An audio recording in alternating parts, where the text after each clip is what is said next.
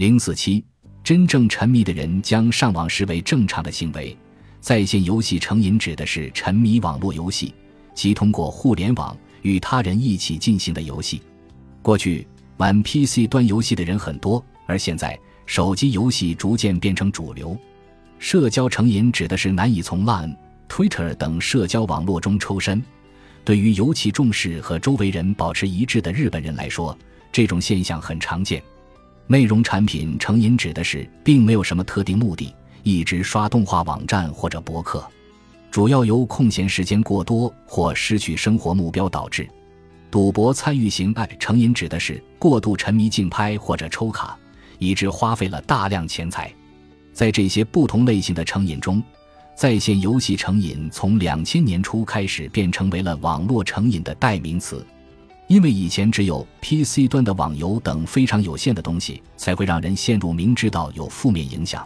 但依然无法控制自己的状态，所以迄今为止展开的调查研究，基本都是以网络游戏成瘾者为对象的。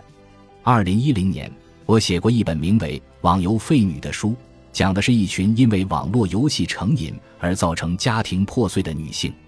这里的网游是网络游戏的统称，废女是沉迷游戏甚至达到废人程度的女性。她们并不抵触被称作废人。相反，还以积极态度对其加以肯定，这令我十分震惊。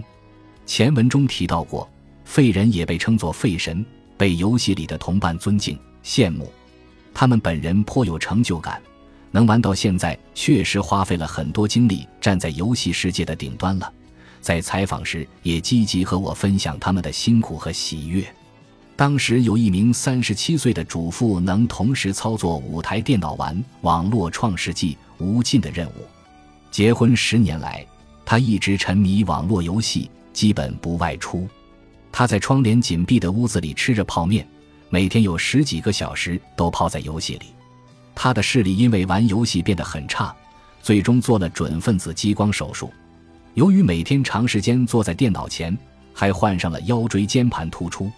但即便如此，他也从没想过放弃游戏。他不做家务，也不愿意生孩子，现实生活一塌糊涂，却始终对自己游戏废人的身份持肯定态度。刚才乔元教授提到的真正沉迷的人会将上网视为正常的行为，这位主妇可以说是非常典型的例子。沉迷游戏者生活往往会出现问题，因此也很容易被识别出来。整日坐在电脑前。饮食不正常，不论在谁看来，这种状态都很危险，所以他才成了网络成瘾的代名词，成为人们调查研究的对象。